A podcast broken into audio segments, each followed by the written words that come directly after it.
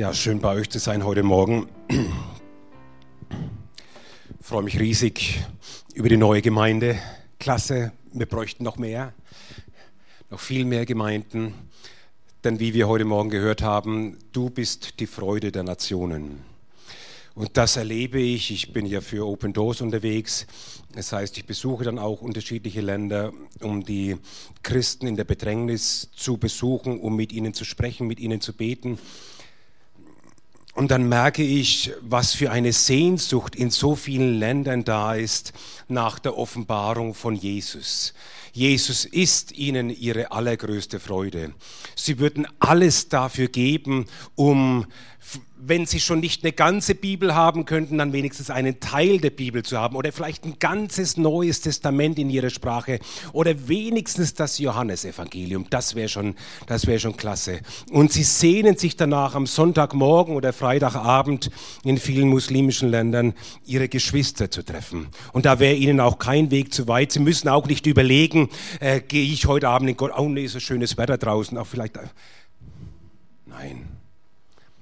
Sie wollen in den Gottesdienst, weil sie sich freuen auf die Gemeinschaft mit den Geschwistern, weil sie dort erleben, wie der Heilige Geist die ganze Gemeinde leitet, wie er zu der Gemeinde spricht und weil sie merken, das ist der Ort, wo wir als Geschwister uns gegenseitig unterstützen, uns gegenseitig ergänzen. Schön so junge Leute wie euch zu sehen. Nehmt die Berufung Gottes auf eurem Leben ernst. Das ist mir heute Morgen so wichtig. Gott hat vielleicht einen ganz anderen Plan für dein Leben, als du dir vorstellen kannst. Und es hat gar nichts mit irgendeiner materiellen oder, oder sonstigen Karriere zu tun. Und Gott sucht junge Männer, die wirklich Männer sind und keine Waschlappen, keine Feiglinge, okay? Männer, die stark stehen. Ja, es ist okay, ins Fitnessstudio zu gehen, das ist völlig okay. Aber das ist nicht das Wichtigste. Das Wichtigste ist, dass dein Herz stark ist. Das, was wir heute Morgen hören, das wird uns zeigen, es geht Jesus, es geht Gott immer ums Herz. Und die Menschen, denen wir heute Morgen begegnen, da sehen wir, wie Gott ihr Herz erfasst hat. Und das Herz eines Menschen, das ist völlig losgelöst von jeder Sprache, von jeder Hautfarbe, von jeder Rasse von all diesen äußerlichen Dingen wie Stand und sozialer Stand oder Bildungsstand oder, oder irgendwelche anderen Stände, sondern es geht einfach nur darum, dass dein Herz entweder bei Jesus ist oder dass eben dein Herz nicht bei Jesus ist. Entweder bist du ein Kind Gottes oder du bist ein Kind der Welt. Wenn, ist jemand hier, der ein Kind der Welt ist? Ne, ich will keine Hände sehen. Aber ich frage dich einfach, wenn du heute Morgen hier sitzt und du bist ein Kind der Welt, dann ist heute Morgen der Zeitpunkt, wo du sagst, ich will Jesus nachfolgen. Wisst ihr, die Menschen, denen wir heute Morgen begegnen, denen ist Jesus begegnet. Und sie haben sich dann für Jesus entschieden. So wie Christian schon gesagt hat, wir als Open Doors, wir unterstützen Gemeinden weltweit, die in der Bedrängnis sind. Wir unterstützen sie in der Weise, dass sie der Berufung, die sie haben als Gemeinde, und die Berufung ist, in dem Land, dort wo sie sind, das Evangelium zu verkündigen, dass wir ihnen in dieser Berufung beistehen mit allem, was sie brauchen, sei es materielle Hilfe, ist die Kirche niedergebrannt, helfen wir beim Wiederaufbau, ist die Bibliothek vom Pastor zerstört, versuchen wir die Bibliothek wieder zu ersetzen, sind Männer ermordet worden, dann unterstützen wir die Witwen mit finanzieller Hilfe, zum Beispiel, dass wir das Schulgeld für die Kinder bezahlen, weil das vielen Familien dann einfach nicht mehr möglich ist, das Schulgeld zu leisten, dann könnten die Kinder nicht mehr in die Schule gehen. Du sagst vielleicht, juhu, Frau. Die Kinder dort in Nigeria, sie sagen nicht juhu, auch in Ägypten nicht. Obwohl sie sogar in der Schule noch transaliert werden von Andersgläubigen. Sie sagen nicht juhu, sie freuen sich auf die Schule. Vielleicht leben wir in einer verkehrten Welt und ein Christ, den wir jetzt dort in Zentralafrika getroffen haben, äh, von dem habe ich gehört, wie er sagte, wer Jesus wirklich ist, das verstehst du in dem Augenblick, wo du alles andere verloren hast. Wir haben so vieles andere. Und dieses viele andere, das bedeutet uns so viel. Da hängen wir so dran. Und als wir jetzt Flüchtlingslager besucht haben in Zentralafrika, haben wir Menschen getroffen, die wirklich absolut alles verloren haben. Und äh, ich mag es dann wirklich ehrliche Antworten von den Christen dort zu erhalten. So deswegen gehen wir in diese Länder, um Pastoren und Leiter zu interviewen, auch Muslime zu interviewen oder eben Andersgläubige zu interviewen, um wirklich eine, eine Stimme aus erster Hand zu hören in diesem Land. Wie geht es den Menschen dort? Was sind die Ursachen für diese Auseinandersetzung und die, für, für die Verfolgung der Christen dort im Land? Und dann fragte ich einen Pastor, der hatte gerade eben erfahren, dass sie seine Kirche niedergebrannt haben, dass sie sein Wohnhaus völlig zerstört haben. Menschen aus seiner Gemeinde hatten ihr Leben verloren. Und ich habe mir gedacht, jetzt bin ich mal gespannt, wie, wie er das Ganze bewertet, wie er das beurteilt. Und ich sagte zu ihm, so lieber Pastor, äh, da hat Jesus euch im Stich gelassen. Oder wie bewertest du das? Dass ihr alles verloren habt, dass ihr alle aus euren Häusern vertrieben worden seid. Wie, wie siehst du das? Und er sagte, und ich fragte ihn so, da hat Jesus euch doch im Stich gelassen. Und er sagte, warum, sagte er, Jesus ist da. Er ist hier bei uns im Flüchtlingslager. Er sagt, wir treffen uns jeden Morgen, hat er gesagt, du kannst gerne kommen morgen früh, lieber Bruder. Jeden Morgen zwischen fünf und sechs hat er gesagt, da treffen wir uns als Christen. Hat er gesagt, und da wirst du sehen, das war ein Flüchtlingslager mit etwa 30.000 Menschen, fast alle Christen, die dorthin geflohen sind. Und er sagt, du wirst sehen, vor jedem Zelt stehen Menschen und sie beten. Und jeden Abend stehen die gleichen Menschen wieder vor ihrem Zelt und sie beten für ihr Land. Er sagt, wir feiern jeden Tag hier Gottesdienst. Wir feiern jeden Sonntag Gottesdienst. Hat er gesagt, Jesus hat uns nicht verlassen. Jesus ist hier bei uns im Flüchtlingslager. Er hat gesagt, danke Bruder, wir haben alles, was wir brauchen. Ich war beschämt, geschockt über das, was ich da gehört habe. Liebt eure Feinde ist ein fantastisches Thema für eine Sonntagmorgenpredigt, wo wir schön gemütlich im Bauzentrum hier in München sitzen, trockene Füße haben und einen kühlen Kopf mit der Klimaanlage und wo es uns, sage ich jetzt mal, von den äußeren Umständen recht gut geht. Aber liebt eure Feinde ist eine völlig andere Situation.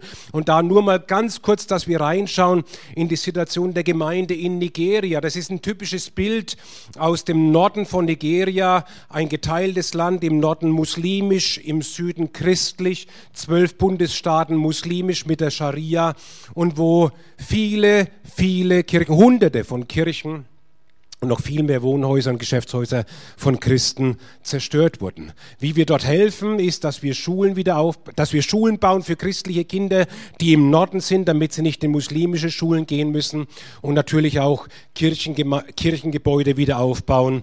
Und wir sehen, worauf sich die Menschen dort in dieser Situation stützen. Und sie sind gerade so in der gleichen Situation wie die Christen in der Zentralafrikanischen Republik. Nigeria übrigens auf Platz 14 in unserem Weltverfolgungsindex, Zentralafrikanische Republik Platz 16. Dennoch, liebe Freunde, das ist das Entscheidende in deinem Leben. Dieses kleine Dennoch. Unsere Freude kommt nicht aus unseren Umständen, sagen die Christen dort. Unsere Jesus, du bist unsere Freude, haben wir gesungen. Wow, und ich erlebe das, wenn ich dorthin gehe. Und das, obwohl nach dem Gottesdienst ja die Situation ist, dass manche Familien nicht einmal wissen, was sie essen sollen. Und sie erleben es, dass sie sagen, unsere Freude bist du, oh Herr. Und er ist wirklich ihre Freude. Und heute Morgen, wenn wir sprechen über liebet eure Feinde, dann möchte ich hier mal so ein kleines Deckelchen aufmachen. Äh, ähm, ich weiß nicht, wie es euch geht.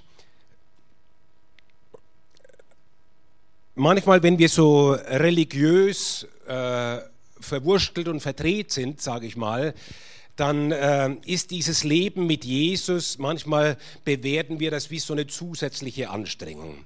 Da ist also wieder jemand richtig gemein zu mir und so weiter. Meine natürliche Reaktion wäre jetzt, hau ich dem eine rein. Jetzt fällt mir aber ein, ich bin ja Christ. Und dann muss ich meine natürliche Neigung unterdrücken und das, was mir eigentlich sehr leicht fallen würde, das muss ich jetzt zur Seite legen und dann muss ich eine extra Anstrengung leisten und jetzt in der Liebe Gottes wandeln. So, wenn das deine Vorstellung von der Liebe Gottes ist, dann hast du eine falsche Vorstellung von der Liebe Gottes. Denn dann kostet dir das extra Kraft. Das ist eine menschliche Vorstellung von Liebe. Wenn die Christen dort in der Liebe Gottes leben und sie lieben wirklich ihre Feinde, das ist ganz unglaublich, dass es so etwas gibt in dieser Form. Sie lieben ihre Feinde. Du wirst merken, ob du in der Liebe Gottes lebst, daran, ob diese Liebe dir zusätzlich Kraft kostet oder, oder ob du aus dem Leben in dieser Liebe Kraft gewinnst. Wenn du Kraft daraus gewinnst, dass du deinem nächsten Dienst, der vorher so gemein war zu dir, und dass du ihm freiwillig und ohne Zwang vergibst und du merkst, wie da plötzlich die Gnade Gottes durch dein Leben fließt, dann hast du an Kraft zugenommen und das merkst du. An deinem ganzen Wesen merkst du das, dass du zugenommen hast. Und das ist das, was die Christen dort erleben. Dennoch bleibe ich stets an dir. Und was sie von uns bitten ist, bitte betet für uns. Und ich sage euch einfach, wie ich für diese Menschen bete, weil sie sagen, ja bitte komm zu mir in meine Situation. Und hier diese Frau, sie sagt es auch noch, sie ist eine Witwe, sie sagt, im Gebet sitzt du neben mir in der Kirche. Wenn du betest, bist du nicht weit weg, du bist hier mit mir in Nigeria. Und so bete ich dann auch. Ich setze mich im Geist, ich setze mich zu ihr in die Kirche. Und nennen wir sie einfach mal Esther heute Morgen. Ich sage, liebe Schwester Esther, ich setze mich heute Morgen zu dir. Ich bete für dich. Ich habe gehört, du hast deinen Mann verloren. Der Herr tröste dein Herz. Oh, der Herr richte dich auf heute Morgen. Ja, er bewahre dich und deine Kinder. Ja, er schenke euch Hilfe vom Himmel her, dass ihr genug zu essen habt, dass ihr ein Auskommen habt. Der Herr helfe dir und Stärke dich, dass du denen, die deinen Mann ermordet haben, dass du ihnen vergeben kannst. Und während ich so neben der Esther dort in der Kirche sitze, auf dieser Kirchenbank, da fällt mir so eines nach dem anderen ein, weil ich mir plötzlich ein Bild davon mache, in welcher Situation ist denn die Esther. Und da muss ich mir keine Gebetsanliegen aus den Fingern saugen, sondern das weiß ich plötzlich, was sie braucht. Das weiß ich. Da müssen wir gar nicht irgendwie geistlich schon im siebten Grad sein oder sonst irgendwas. Wir verstehen, wo diese Menschen Schmerzen haben, was ihre Not ist. Und das heißt doch, sich an die Seite der Geschwister stellen, dass wir im Gebet neben ihnen stehen. Und ich glaube, erst dann ist die Einheit des Leibes Christi eine gelebte Einheit, wenn wir mit unseren Geschwistern zusammen im Gebet stehen. Ansonsten ist es eben nur eine theologische Einheit oder eine theoretische Einheit, die ja tatsächlich existiert im Wort Gottes, aber die einfach zu kurz greift, wenn es darum geht, dass wir mit unseren Geschwistern zusammen stehen. Und sie stehen ganz vorne in einer Situation, wo sie viele Schläge aushalten. Und wenn wir heute Morgen über Liebe reden, dann will ich euch gleich auch sagen, worin diese Liebe besteht. Die Liebe besteht nicht nur darin, dass sie ihren Verfolgern, Mördern, Vergewaltigern, Räubern, Lästerern, denen, die sie verhaften, dass sie ihnen vergeben, sondern die Liebe besteht noch viel mehr darin, dass sie sagen, ja, ich habe euch vergeben. Und ich laufe jetzt nicht davon nach dem, was mir geschehen ist, obwohl ich weiß, dass das Gleiche mir wieder geschehen kann nächste Woche sondern weil ich euch liebe und weil ich will, dass ihr das Evangelium von Jesus Christus hört, deswegen bleibe ich hier in dieser schwierigen Situation. Darin besteht die Liebe. Und wisst ihr, was so schwierig ist in dieser Situation, dass viele verfolgte Christen, ob es jetzt hier die Esther ist in Nigeria oder Christen in Pakistan oder in Indien oder auch in Vietnam oder Laos, dass sie in vielen Fällen ihre Verfolger sogar kennen. So wie in Pakistan, wo sie vor ein paar Monaten eine Kirche abgebrannt haben oder wo sie ein Stadtviertel gestürmt haben, das St. Josephs Viertel in Lahore. Es waren die Nachbarn, die muslimischen Nachbarn, 3000 von ihnen, die dann ins christliche Stadtviertel gezogen sind, um alles niederzubrennen und die Christen aus diesem Stadtviertel zu vertreiben. Und es sind diese gleichen Nachbarn, die diese Christen, die jetzt alles verloren haben dort in Pakistan, die dann diese Nachbarn am nächsten Tag an der Bushaltestelle treffen oder am Arbeitsplatz oder eben auf der Straße oder auf dem Markt beim Einkaufen. Und das macht es so schwierig in diesem Liebet eure Feinde, tut wohl denen, die euch hassen. Gestern hast du noch gesehen, wie er dein Haus abgebrannt hat. Segnet die, die euch fluchen. Betet für die, die euch verfolgen. So, wir sehen, welche Dimension das hat. Und wir sehen auch, wie Jesus seiner Gemeinde helfen will, indem er ihnen zeigt, wie sie ihren Blick in diese Situation ausrichten müssen. Nämlich er sagt, in dem Augenblick, wo ihr verfolgt werdet, dann ist nicht der Zeitpunkt gekommen, wo es heißt, so jetzt alle ganz eng zusammenrücken, wir fassen uns bei den Händen, sodass kein Blatt Papier mehr dazwischen passt, sondern er sagt, in dem Augenblick, wo ihr verfolgt werdet, richte deine Augen weg von dir. Bete für die, die dich verfolgen. Segne die, die dich fluchen. Tu wohl denen, die dich hassen. Also Jesus sagt in dem Augenblick seiner Gemeinde, in dem Augenblick, wo ihr verfolgt werdet, schaut nicht auf euch selbst, sondern schaut wirklich auf die, die euch verfolgen. Lukas Kapitel 6, wenn du das nachlesen möchtest. Liebt eure Feinde und tut Gutes und ihr werdet Söhne des Höchsten sein. Das ist das Qualitätsmerkmal von Kindern Gottes. Gott ist die Liebe. Das ist das herausragende Merkmal. Und wenn ich dort in diese Länder komme, egal welches Land es ist, Liebe. Das, was ich dort erlebe, ist zuallererst mal Bruder. So wie heute Morgen bei euch im Gottesdienst. Wir kennen uns ja schon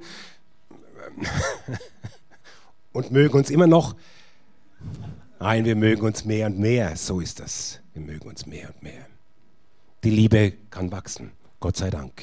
Liebe nimmt zu. Und wir alle haben diese gleiche Liebe, weil die Liebe Gottes ausgegossen ist in unsere Herzen durch den Heiligen Geist. Du hast diese Liebe, du musst dich nur dafür entscheiden, in dieser Liebe zu leben oder eben halt dann nach deinem Fleisch zu leben und dem anderen eine reinzuhauen. Es ist einfacher, in Liebe zu leben. Das wird dein Herz befreien. Und das wird dir helfen, dass die Kraft Gottes dort in dieser Situation wirksam wird. Was meint denn Paulus, wenn er an den Timotheus schreibt? Leide mit als ein Soldat Jesu Christi nach der Kraft Gottes. Wie leidet man denn nach der Kraft Gottes? Das ist die Hausaufgabe. Wenn ich wiederkomme, frage ich euch ab, was ihr da herausgefunden habt. Liebt eure Feinde und ihr werdet Söhne des Höchsten sein. Denn Gott, er, Gott ist gütig gegen die Undankbaren und Bösen. Und das ist für mich die Offenbarung von Gott schlechthin. Und das ist für mich so mein persönlicher Maßstab geworden. Ich habe diesen Vers vor, ich weiß nicht, eineinhalb Jahren oder so entdeckt. Gott ist gütig gegen die Undankbaren und Bösen. Und ich habe entdeckt, ich bin nicht gütig gegen die Undankbaren und Bösen. Es fällt mir enorm schwer, gütig zu sein gegen Undankbare und Böse die müsste man bestrafen. So ist meine natürliche Neigung. Aber Gott ist gütig gegen die Undankbaren und Bösen. Wir wissen aus dem Römerbrief, dass es heißt, dass die Güte Gottes die Menschen zur Umkehr leitet. Und das beschreibt die Liebe Gottes. Nigeria. Wie wir hier sehen, Weltverfolgungsindex habe ich hinten auf dem Büchertisch, die 50 Länder, wo Christen am härtesten verfolgt werden. Insgesamt sind es über 130 Länder. Und ich möchte euch jetzt noch ganz kurz mit hineinnehmen in eine Situation nach Ägypten, bevor wir uns Zentralafrika zuwenden. Das sind also die 50 Länder, wo Christen am härtesten verfolgt werden. Hier sehen wir Ägypten auf Platz 22. Dieser Weltverfolgungsindex erscheint jedes Jahr am 8. Januar. Findet immer mehr äh, Niederschlag oder Bericht auch in den Medien, Zeitungen, Zeitschriften, Magazine und dieses Jahr zum ersten Mal auch am 8. Januar in den Hauptnachrichten um 19 Uhr. Und das ist für mich, war wirklich ein Augenöffner, das zu sehen, dass der Weltverfolgungsindex in den Hauptnachrichten erwähnt wird und damit auch die Situation der Christenverfolgung weltweit. Und für mich ist es eine Botschaft von Gott an das gesamte deutsche Volk. Aufwachen, liebe Freunde.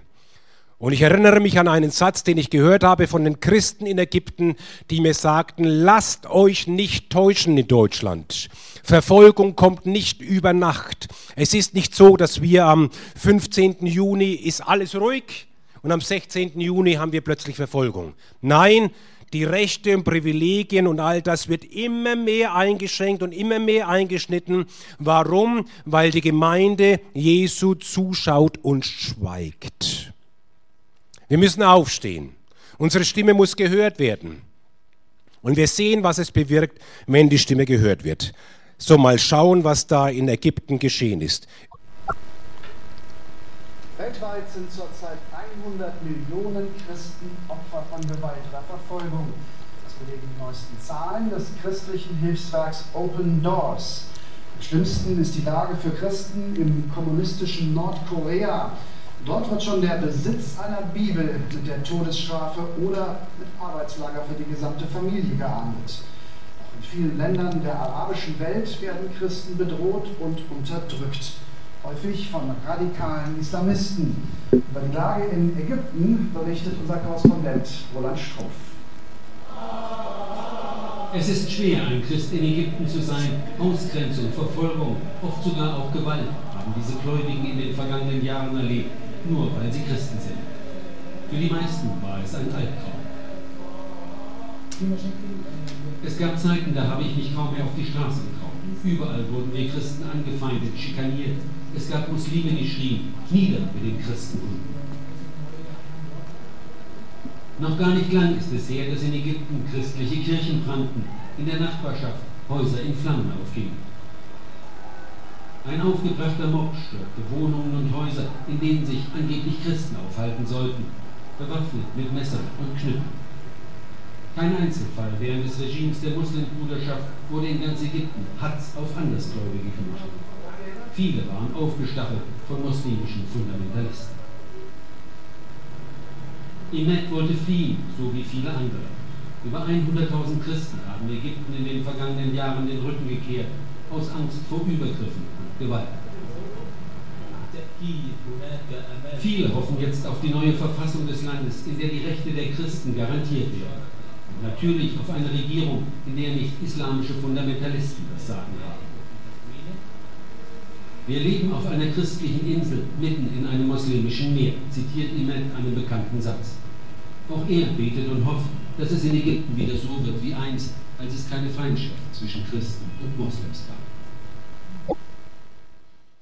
Ja, so das ein kurzer Einblick, dass die, die Bilder waren von, vom August 2013, nachdem der Präsident Mursi abgesetzt worden war, wo Muslimbrüder einen landesweiten Anschlag, kann man sagen, gegen die Kirchen dort in Ägypten äh, organisiert haben. Ägypten 80 Millionen Einwohner, 10 Prozent Christen, 90 Prozent Muslime die größte christliche Kommune im Mittleren Osten überhaupt.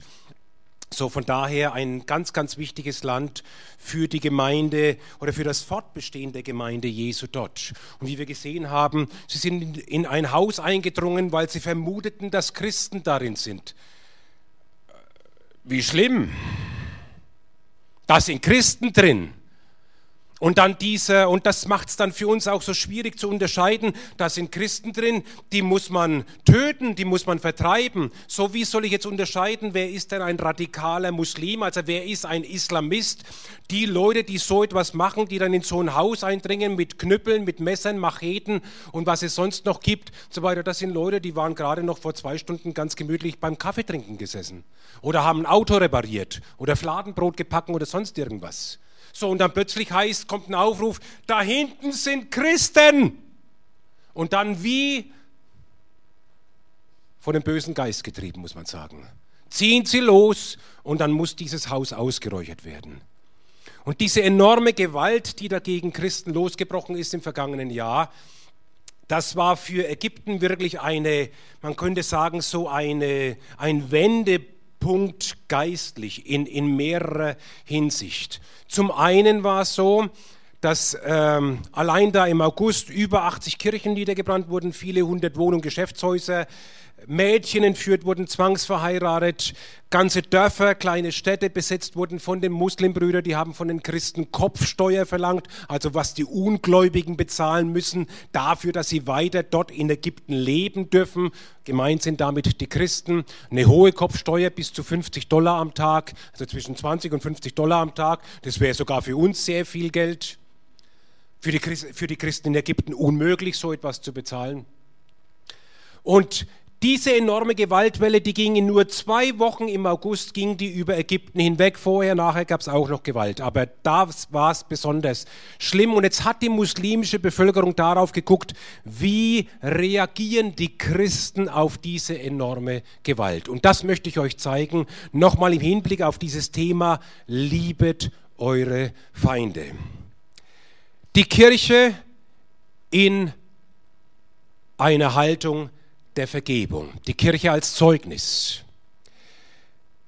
Die Muslime haben das beobachtet, die Christen rufen zum Frieden auf, die muslimische Bevölkerung, sie staunt und reagiert. Vor allem zum Beispiel ein christlicher Leiter, der im Fernsehen interviewt wurde und er sagte, ihr könnt alle unsere Kirchen niederbrennen, dann kommen wir in eure Moscheen und beten dort.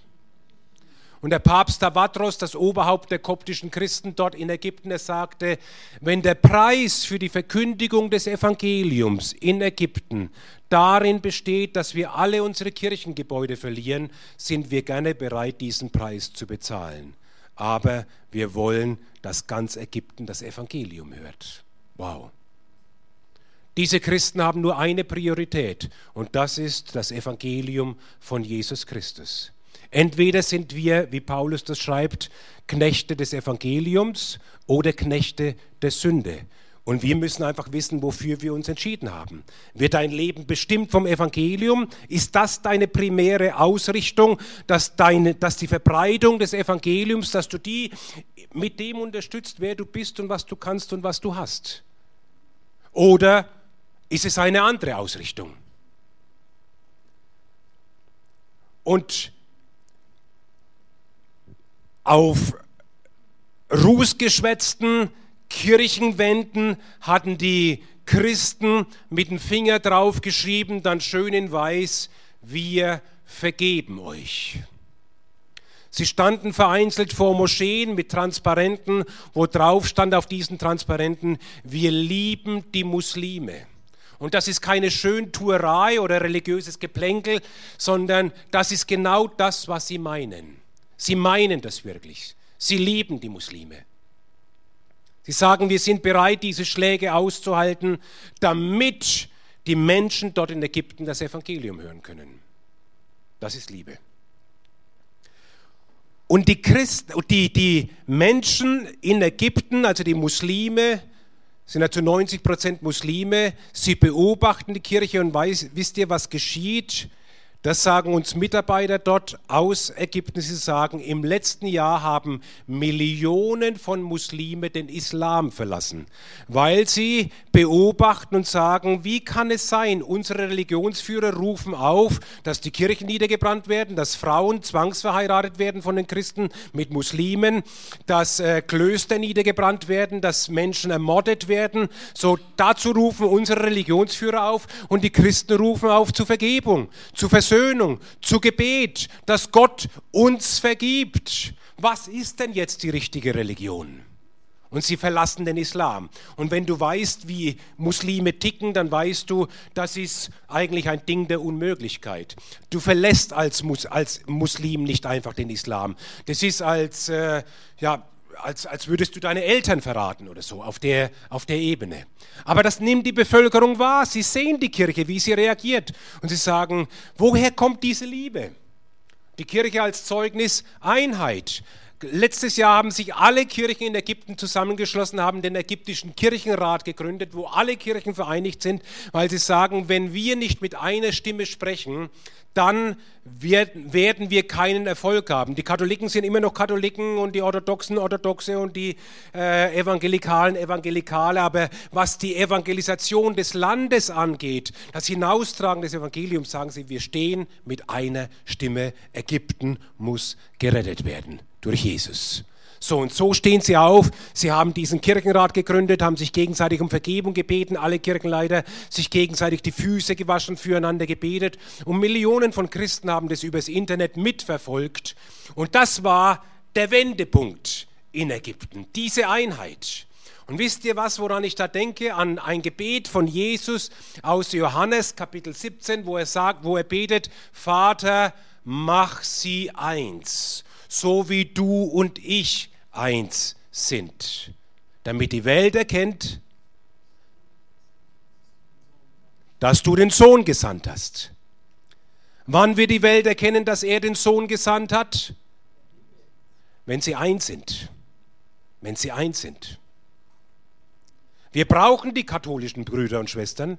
Wir brauchen die baptistischen Brüder und Schwestern. Wir brauchen die orthodoxen Brüder und Schwestern. Sie alle gehören zum Leib Christi. Vater, mach sie eins, damit die Welt erkennt. In den Ländern, wo die Gemeinde eins ist, jede Gemeinde reagiert anders in jedem Land. Ägypten reagiert anders wie Indonesien und Pakistan reagiert anders als Indien. Es ist interessant, das zu studieren. In Ägypten sind die Gemeinden eins. Wir haben eine gewaltige Offenbarung von Jesus dort im Land. In Syrien sind die Gemeinden eins. Wir hatten letztes Jahr den ersten nationalweiten syrischen Gebetstag. Die Christen haben sich in Stadien getroffen, trotz Bürgerkrieg. Und wisst ihr, was dort geschieht?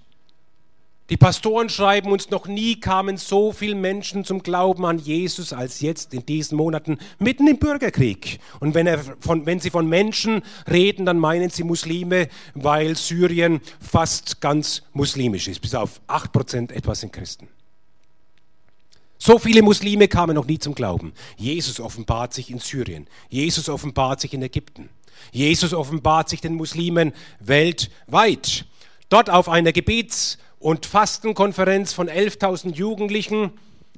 Davon hatte eine muslimische Journalistin gehört und sie sagte, jetzt bin ich doch mal gespannt, was machen denn, was machen denn 11.000 christliche Jugendliche ein ganzes Wochenende lang? Worüber quatschen die ein ganzes Wochenende lang? Und sie hat sich heimlich eingeschlichen in diese Konferenz und als sie dann rauskam, hat sie auf Facebook geschrieben. Ihr könnt euch nicht vorstellen, was ich gerade erlebt habe. Ich war drei Tage auf einer christlichen Jugendkonferenz. Und diese jungen Leute, die kamen aus Dörfern, wo die Kirchen niedergebrannt wurden, Nonnen vergewaltigt wurden, Waisenhäuser niedergebrannt wurden, Frauen und Mädchen entführt wurden. Und wisst ihr, was ich dort erlebt habe? Diese jungen Christen, sie haben für die Muslime gebetet, die das, die das getan haben. Vater, vergib ihnen, denn sie wissen nicht, was sie tun.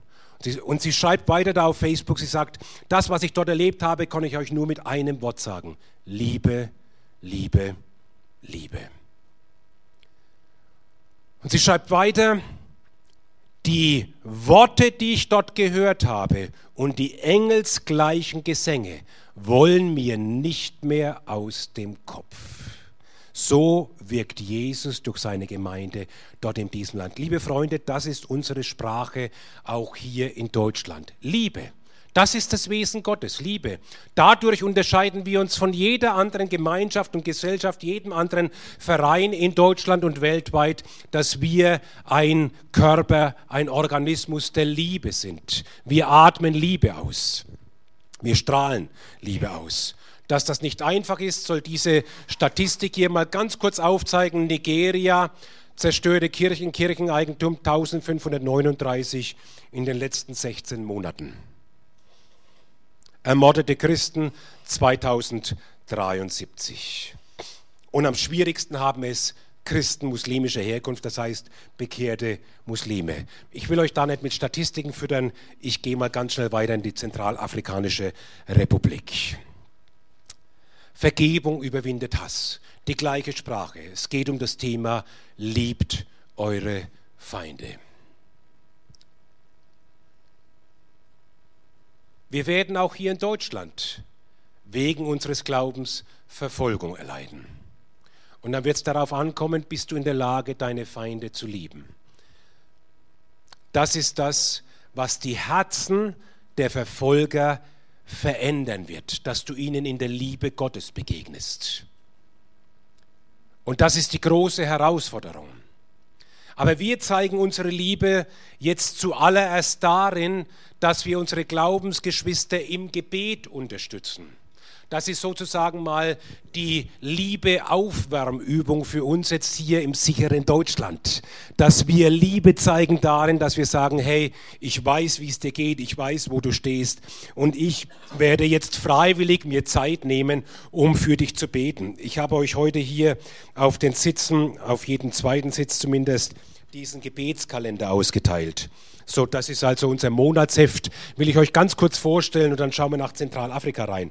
In der Mitte von diesem Monatsheft ist der Gebetskalender eingeheftet. Kann man einfach so raustrennen und da hat es für jeden Tag ein Gebetsanliegen. Heute ist es Kasachstan. Es ist unser lieber Bruder und Freund Bahüz Khan, ein Pastor, der vor über einem Jahr ähm, ins Gefängnis geworfen wurde mit großen gesundheitlichen Problemen. Er ist zwar wieder auf freiem Fuß, aber er ist erst mal zu drei Jahren Gefängnis auf Bewährung verurteilt worden. Das heißt, er darf keinen falschen Schritt machen, sonst sitzt er wieder im Gefängnis. Er ist, glaube ich, 63 Jahre alt. Hat man schnell gelesen in 20 Sekunden, was mit diesem Pastor ist, sondern kannst du dir in etwa vorstellen, was braucht denn der Mann, wenn er Pastor ist? Okay? So, er ist bedroht, dass er keinen Gottesdienst feiern kann, seine Familie ist bedroht, da ist kein Einkommen da und so weiter und so weiter. Ein ganzes Szenario entfaltet sich da vor unseren Augen. Und deswegen hat Open Doors diesen Gebetskalender entwickelt, damit ihr wirklich jeden Tag für die verfolgten Christen beten könnt. Und deswegen bin ich heute Morgen zu euch gekommen. Bitte betet für uns. Das ist das, was die verfolgten Christen bitten. Ägypten, Pakistan, Türkei, Iran, Irak, bitte betet für uns. Bitte betet für sie. Nimm den Gebetskalender mit nach Hause. Leg ihn auf deinen Frühstückstisch. Bete jeden Morgen für deine verfolgten Glaubensgeschwister. Ob es eine Minute ist oder zehn Minuten oder hundert Minuten, liegt ganz an dir. Wenn du, der Gebetskalender, der geht jetzt bis Ende Juni, wenn du im Juli und August und September noch weiter beten möchtest, hinten ist eine Karte auf diesem Monatsheft. Einfach diese Karte ausfüllen, bei mir hinten am Büchertisch abgeben. Dieser Gebetskalender ist kostenlos. Das ist unsere Aufgabe von Open Doors hier in Deutschland. In Ägypten machen wir was ganz anderes. In Zentralafrika machen wir was völlig anderes. Hier in Deutschland ist unser Auftrag, Christen zum Gebet aufzurufen für die verfolgten Glaubensgeschwister. Wirst du das tun? Bitte bete für sie. Was tun wir in Zentralafrika? Noch ein Beispiel aus Ägypten. Wir unterstützen da zum Beispiel Internet-Webseiten, wo suchende Muslime Material finden über, über den christlichen Glauben. Und eine dieser Webseiten hat uns Ende 2013 zurückgemeldet, dass sich dort mehr als 500.000 Muslime gemeldet haben, die geschrieben haben, in irgendeiner Form so oder so geschrieben haben, ich war Muslim, ich habe eure Webseite besucht und ich bin jetzt ein Nachfolger von Jesus Christus. In nur einem Jahr, auf nur einer Webseite in Ägypten. Wisst ihr, was momentan Jesus tut? Er offenbart sich den Muslimen. Wisst ihr, wie er sich offenbart? Durch Träume und Visionen, aber sehr viel durch seine Gemeinde. Der Herr braucht seine Gemeinde, dass sie die Liebe Gottes zeigt. Wie geht's der Gemeinde in Zentralafrika? Schauen wir mal Sonntagmorgen.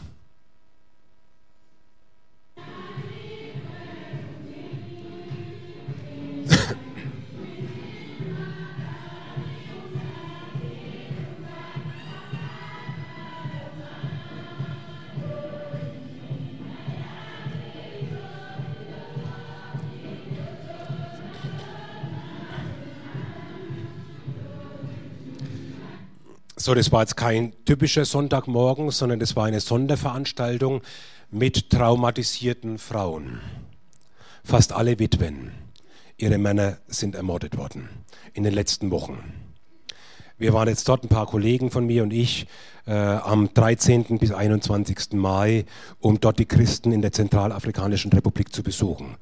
Es ist sehr gefährlich dort. Gerade ein paar Tage nachdem wir weg waren, wurde ein Bombenanschlag auf eine Kirche gleich um die Ecke äh, ausgeführt, 20 Menschen ermordet, 40 entführt, hat man ein paar Tage später gefunden.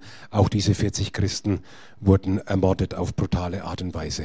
So, das ist das, womit die Christen dort in Zentralafrika sich momentan konfrontiert sehen. Sehr viele Morde und Vergewaltigungen. Und das, was so außergewöhnlich ist, Zentralafrika ist auf Platz 16 in unserem Weltverfolgungsindex, ist, die Situation, dass dort in diesem Land ist eine ehemalige französische Kolonie, dass wir dort eine christliche Mehrheit haben. Etwa 4,4 Millionen könnten auch etwas mehr sein. Und wir haben zumindest auf dem Papier 76 Prozent Christen. Andere Schätzungen gehen aus von knapp über 50 Prozent Christen und würden sagen, traditioneller Glaube etwa 35 Prozent, also Animisten. Das sind solche, die eine Mischreligion haben, die sowohl mal in die Kirche gehen, wie aber auch noch dem alten äh, okkulten und animistischen Riten anhängen, die sich also mit Amulette behängen und dergleichen. Mehr Muslime, etwa 13 Prozent, 13, 14 Prozent. Und die außergewöhnliche Situation in Zentralafrika ist die, wir haben eine christliche Mehrheit im Land und der muslimischen Minderheit ist es gelungen, den Präsidenten zu stürzen, das ganze Land zu besetzen und dann marodierend, raubend, mordend und plündernd durch das Land zu ziehen und Schrecken und Terror zu verbreiten. Und das haben sie ungefähr 14 Monate lang gemacht, ab Dezember 2012, bis dann sich eine Gegenbewegung in Zentralafrika gebildet hat. Also diese muslimischen Rebellen, die den Präsidenten gestürzt haben, das sind die Seleka-Rebellen und die Gegenbewegung, die dann aufgestanden sind, vielfach aus Dörfern aufgestanden und aus äh, Stadtvierteln, das sind die sogenannten Anti-Balaka. Die Anti-Balaka werden hier in den westlichen Medien fälschlicherweise als christliche Milizen bezeichnet, einfach weil sie nicht muslimisch sind. Es sind aber keine christlichen Milizen, es sind keine Christen. Kein einziger Kirchenführer ist unter ihnen, nicht ein Pfarrer, nicht ein Pastor, nicht ein Priester. Alle Kirchen, katholisch, orthodox, evangelisch, evangelikal, was du willst, distanzieren sich von der Antibalaka und sagen, das sind keine Christen, aber die westlichen Medien, angeregt durch einen Report von Amnesty International, die das zum ersten Mal aufgebracht haben mit den christlichen Milizen, seitdem wir das hier im Westen wiederholt und wiederholt und wiederholt, dass es christliche Mus äh, Milizen sind, die jetzt gegen die Muslime losgezogen sind. Es sind keine Christen. Es sind Animisten, ganz einfach. Und sie haben 14 Monate lang Gewalt durch die Seleka erfahren. Dann hat sich diese Antibalaka gebildet und sie haben gesagt, es ist genug.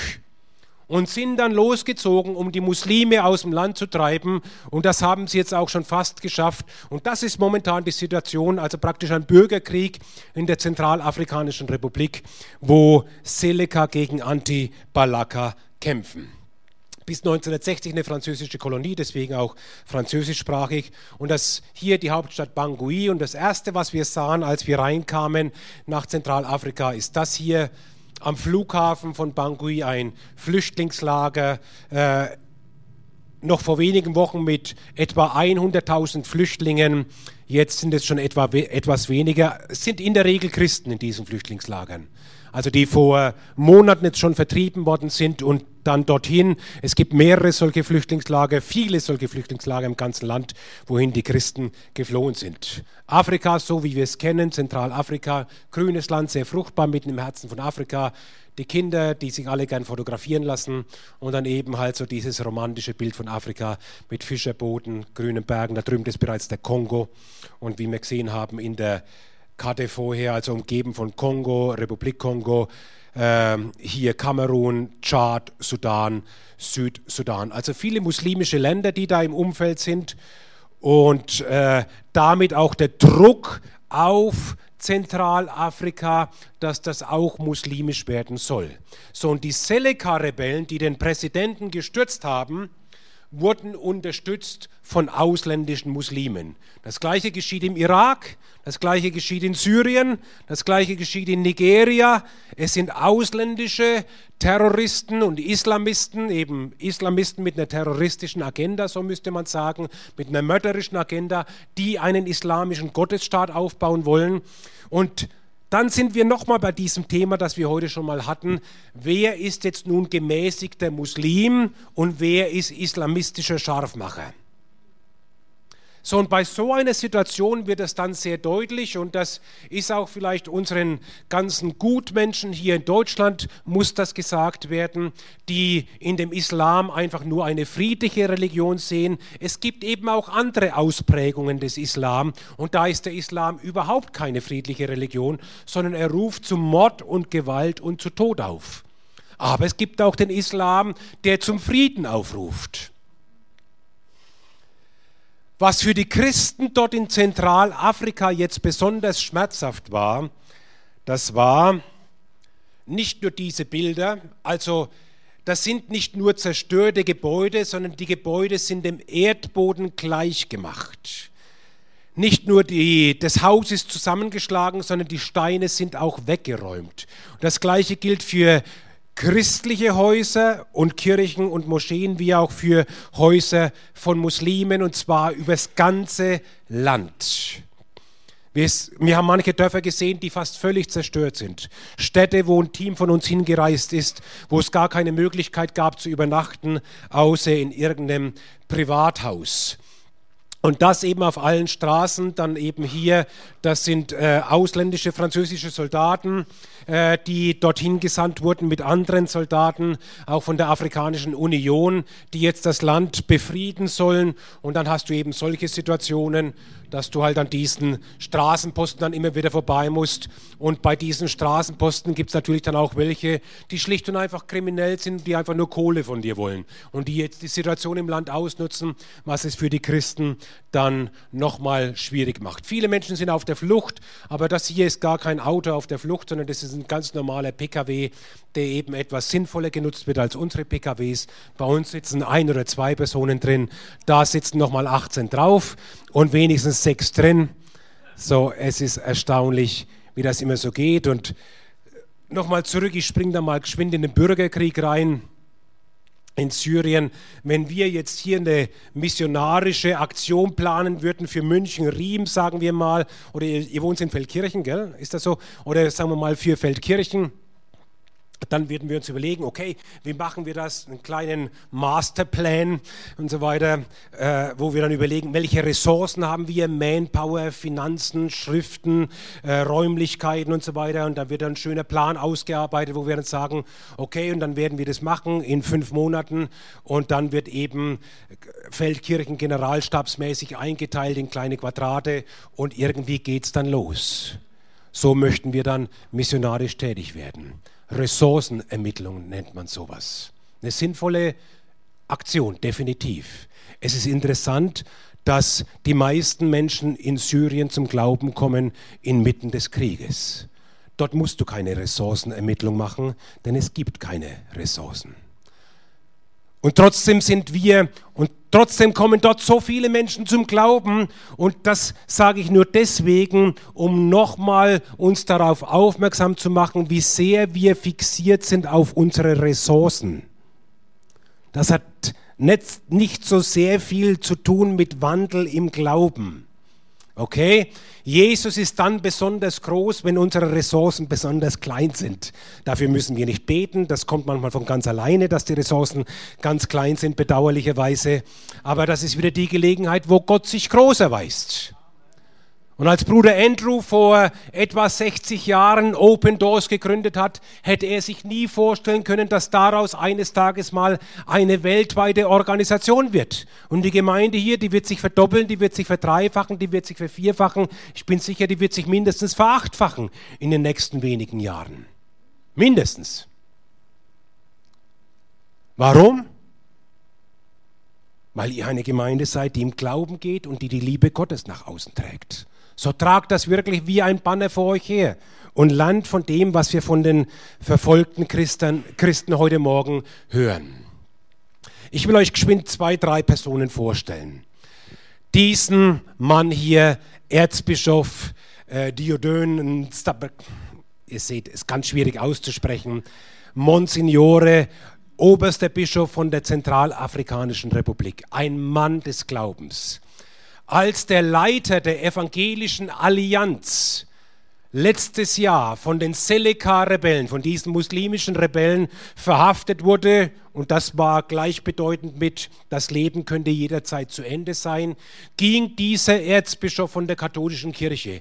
Er ging zum Gefängnis, hat sich vor dem Gefängnis aufgebaut und hat gesagt, lasst diesen Leiter der evangelischen Allianz frei oder sperrt mich mit ein. Ich bin bereit, mit ihm in den Tod zu gehen, wenn es sein muss.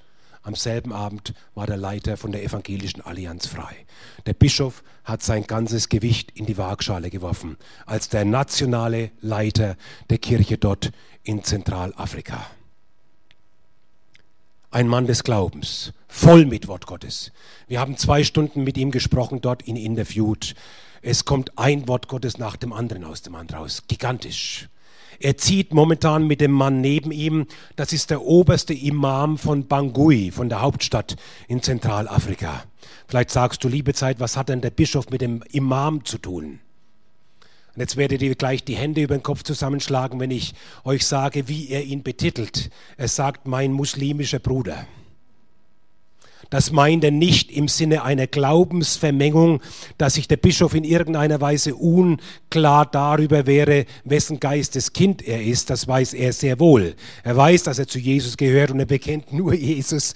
Und er weiß auch, dass im Koran steht, Allah hat keinen Sohn und verflucht ist, wer sagt, dass Allah einen Sohn hat. Aber wir beten zu dem Vater unseres Herrn Jesus Christus. Amen. So, das weiß der Bischof alles. Und er lebt auch entsprechend.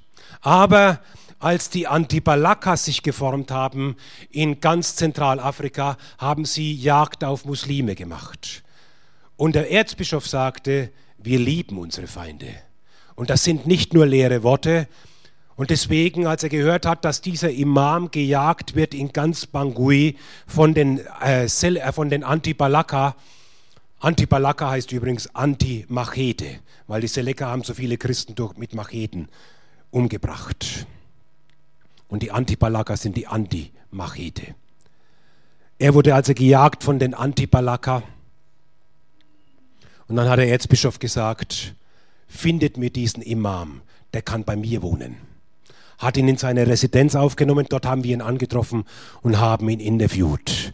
Und jetzt gerade vor ein paar Tagen sind der Erzbischof und der Imam zusammen in einem Jeep durchs ganze Land gefahren, mehrere Tage, um Städte und Dörfer zu besuchen. Die stellen sich dann dort auf den Marktplatz und sie sagen, ich bin der Erzbischof, ich bin der Imam, wir wollen Frieden für unser Land. Wir rufen alle Muslime auf, die Waffen niederzulegen. Wir rufen alle Antibalaka auf, die Waffen niederzulegen. Wir vergeben denen, die Böses getan hat. Sie vergeben, sie sprechen Vergebung aus. Und das zeigt uns, in welchem Geist die Christen dort unterwegs sind. Von diesen Frauen hatten wir am Anfang gesehen, als wir mit ihnen gesprochen haben, ihre Botschaft ist, wir vergeben. Frauen, die vergewaltigt wurden, Kinder, die verkrüppelt wurden, Gliedmaßen verloren haben. Und wir haben uns manchmal gefragt, sind sie nicht ein bisschen schnell im Vergeben? Eine Witwe, die wir getroffen haben, Ihr Mann ist Diakon in der Baptistengemeinde. Und als die Antibalaka kamen, also die, die gegen die Muslime sind, sind sie gegen die Moschee losgezogen. Ihr Mann, der Diakon von der Baptistengemeinde, auch ein Mann der Liebe und des Glaubens, hat sich vor die Moschee hingestellt hat gesagt, verschont die Moschee, zerstört sie nicht, ein Christ, zerstört sie nicht. Was haben sie gemacht? Sie haben die Moschee zerstört, haben den Diakon ermordet. Wir haben diese Witwe besucht. Das ist nur einer von vielen Besuchen, die wir dort gemacht haben und einfach mit ihr gebetet. Und das bedeutet den Christen dort so viel, dass wir uns Zeit für sie nehmen. Und sie werden es merken, ob du dir Zeit für sie nimmst. Zeit ist bei uns die härteste Währung in Deutschland. So wirst du ihnen fünf Minuten geben von deinem Tag, jeden Tag, fünf Minuten, dass du für sie betest. Nimm den Gebetskalender mit nach Hause. Bestell dir diesen Gebetskalender. Bete für deine verfolgten Christen in Zentralafrika, in Nordkorea, in Pakistan. Du brauchst diese Erinnerung, dass du jeden Tag sie vor Augen hast, damit du wirklich für sie betest. Pastoren, die wir besucht haben. Die Zeit ist zu kurz, ich gehe mal schnell weiter zu diesem Mann hier. Das ist der Generalsekretär von der Evangelischen Allianz. Ein Mann, fantastisch, der so unsere Herzen begeistert hat. Franco Mbaya, er bittet um Gebet. Er sagt, Open Doors war die erste Organisation, die ins Land kam und uns geholfen hat in dieser schwierigen Situation. Es geht nicht um Open Doors. Wir können auch nur etwas tun, weil der Christian heute Morgen, euer Pastor, gesagt hat, lasst uns ein Opfer einsammeln für Open Doors. Wir sind keine Millionäre. Okay? Wir rufen zum Gebet auf. Aber wir wissen, dass die Gemeinde Jesu immer mehr versteht, dass wir ein Leib sind. Und so wie es deinen Geschwistern dort in Bangui und in Bosangoa oder in Damara oder in vielen anderen Städten und Dörfern geht in Zentralafrika, das geht uns alle etwas an. Wir stehen mit ihnen zusammen ein. Es sagt, die Menschen hier wissen, dass die Kirche ihnen das geben kann, was sie brauchen.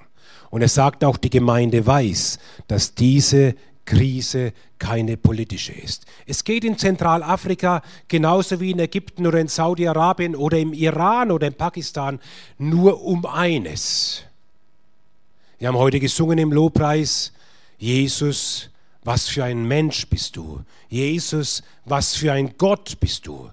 Ja, in Jesus Christus kam Gott in diese Welt und hat sich den Menschen geoffenbart, so dass Jesus gesagt hat, ich bin der Weg, die Wahrheit und das Leben. Niemand kommt zum Vater außer durch mich. Und das ist genau das, warum Christen verfolgt werden, wegen dieser Botschaft. Niemand kommt zum Vater außer durch mich. Allah und der Gott der Christen sind nicht das gleiche. Der Gott der Christen und Manitou sind nicht der gleiche. Wir beten zum Vater unseres Herrn Jesus Christus, zu dem es nur einen Weg gibt und der heißt Jesus. Und weil wir diese Botschaft verkündigen und weil die Gemeinden dort diese Botschaft verkündigen, hasst der Teufel die Gemeinde. Christenverfolgung kommt von Satan. Es geht darum, dass die Gemeinden zerstört werden, damit es dort in diesen Ländern kein Evangelium mehr gibt. Und wenn es kein Evangelium mehr gibt, dann gibt es auch keine Errettung in diesen Ländern, denn ohne Evangelium kann niemand gerettet werden. Wie aber sollen sie glauben, wenn keiner kommt, um zu verkündigen, schreibt Paulus. Wie aber sollen jemand verkündigen, wenn keiner gesandt ist? Deswegen heißt es, wie lieblich sind die Füße derer, die kommen, um die frohe Botschaft zu verkündigen. Wir müssen zuallererst beten für Verkündiger, die in diesen Ländern verkündigen. Und es gibt schon viele Verkündiger dort, für die müssen wir am allermeisten beten. Pastoren, Priester, Pfarrer, alle, die in Verantwortung stehen, auch der Erzbischof von Zentralafrika. Wir kennen vielleicht katholische Kirche hier nur von Deutschland und dann haben wir vielleicht ein Vorurteil gegen die katholische Kirche. Bitte leg dein Vorurteil zur Seite. Es ist zu nichts Nütze und du bist nicht besser als ein katholischer Christ, okay? Ja? Du bist nicht besser. Und wisst ihr, was das Problem ist mit den blinden Flecken? Wir sehen sie nicht. Wir sehen unsere blinden Flecken nicht. So geht es auch den Katholiken und den Protestanten und den Pfingstern und den Charismatikern und den, wie sie alle heißen.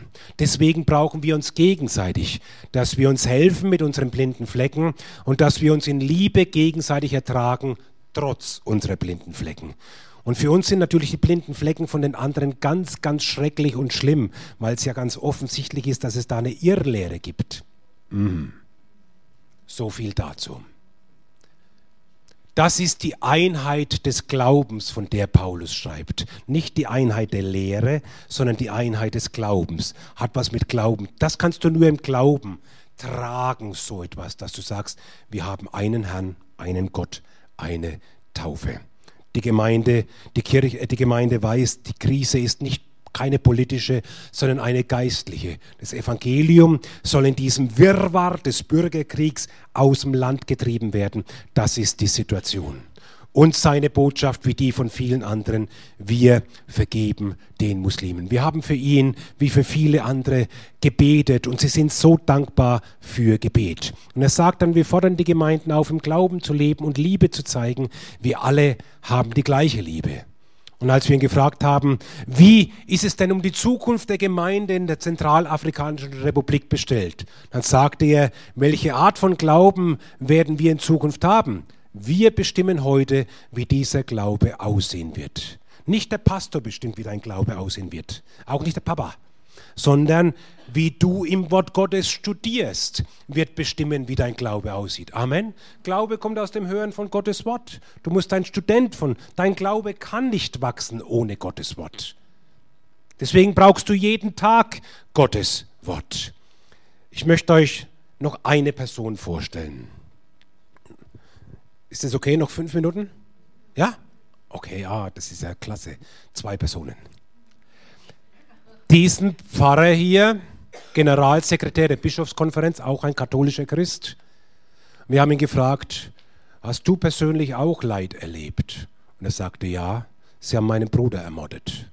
Ja, im Gottesdienst an Ostern haben sie einen Glaubensbruder von mir mit zwölf Kugeln niedergestreckt erleben die alles mit. Und er sagt, wir leiden mit in unserem Fleisch. Und möchte euch da einen Satz vorlesen aus 1. Petrus Kapitel 4, wo es heißt, da nun Christus im Fleisch gelitten hat, so wappnet auch ihr euch mit dieser selben Gesinnung. Denn wer im Fleisch gelitten hat, hat mit der Sünde abgeschlossen. Du hast eine völlig andere Ausrichtung. Wir hatten es ja vorher schon mal, du bist ein Knecht des Evangeliums oder ein Knecht der Sünde. Schreibt Paulus, nicht ich. Okay? Römer Kapitel 6 kannst du das nachlesen, glaube ich, da steht es.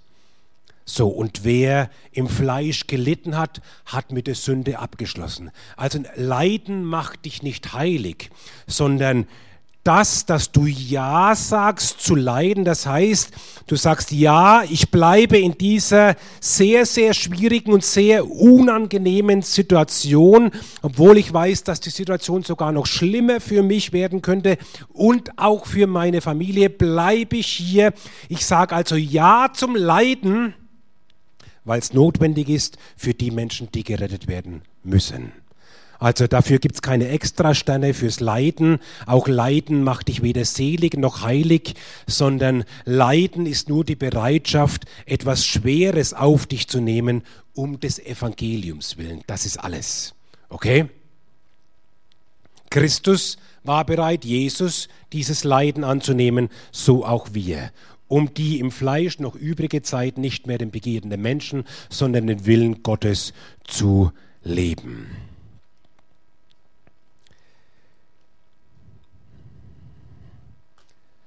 Diese Witwe will ich euch noch vorstellen. Rachel, Rachel. Eine typische Geschichte, damit wir das noch abschließen hier, so damit ihr versteht, auf welcher Ebene die Menschen dort vergeben. Wir werden diese Geschichte veröffentlichen, deswegen kann ich sie auch hier erzählen. Sie hat neun Kinder. Sie lebt in der Stadt Jaloke. Dort waren ein paar Kollegen von uns, um dort die Christen zu besuchen. Und die Geschichten, die wir dort gehört haben, sind unbeschreiblich, wirklich unbeschreiblich. Und der Stand der Gemeinde ist sowas von äh, erstaunlich. Der Generalsekretär der Evangelischen Allianz, der andere Pastor, Viele andere Pastoren haben uns alle das Gleiche erzählt. Als die Seleka-Rebellen den Präsidenten gestürzt haben, war das für die Muslime im Land ein Zeichen, jetzt sind wir am Drücker. Und sie sind im ganzen Land aufgestiegen, nicht alle Muslime, aber viele Muslime. Wir erinnern uns 13, 14 Prozent Bevölkerungsanteil, also keine so sehr große Bevölkerungsgruppe, aber sie sind aufgestanden in den Dörfern und haben plötzlich zu den Christen gesagt, ihr seid ab heute unsere Knechte, ab heute sind wir Chef. Ab heute wird hier Arabisch gesprochen, Islam ist Religion und alle Christen müssen Muslime werden.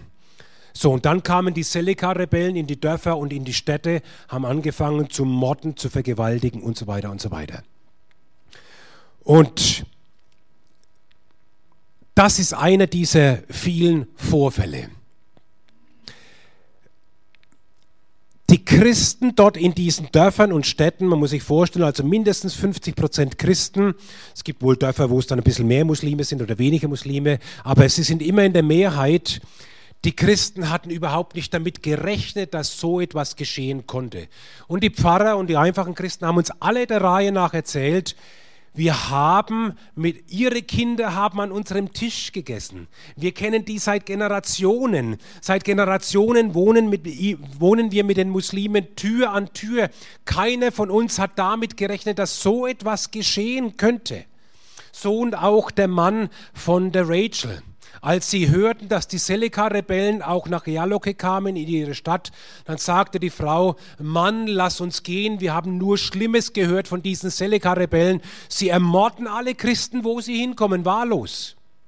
Und der Mann sagte, er war der Schneider dort im Dorf und er hat für jeden Kleider geschneidert, besonders natürlich zu Fest, Festivitäten. Er sagte, alle im Dorf kennen mich, alle respektieren mich, ich bin geliebt und geschätzt von allen, niemand wird mir etwas tun. Und solche Geschichten haben wir viele gehört, wo die Christen darauf vertraut haben, niemand wird mir etwas tun. So auch ihr Mann. Und sie sagte, ich gehe mit den Kindern. Sie ist einfach in den Dschungel geflohen, in den Busch, wie viele Christen. Und dann kamen die Seleka-Rebellen, haben dort den Stadtteil besetzt, wo ihr Mann und seine Familie gelebt hat. Und das Schlimme, das hat sie dann nachher von den Nachbarn gehört, die direkten Nachbarn, der Nachbar mit seinen Söhnen kam mit Macheten und hat ihren Mann bei lebendigem Leib in Stücke gehauen. Als sie dann kam, weil sie davon gehört hatte und ihren Mann begraben wollte, haben die Muslime dort von diesem Stadtviertel die einheimischen Muslime, sie haben einen Zirkel gebildet um dieses Haus, damit sie ihren Mann nicht begraben kann. Dann hat sie das Rote Kreuz zu Hilfe geholt, damit das Rote Kreuz ihr hilft, damit sie ihren Mann begraben kann.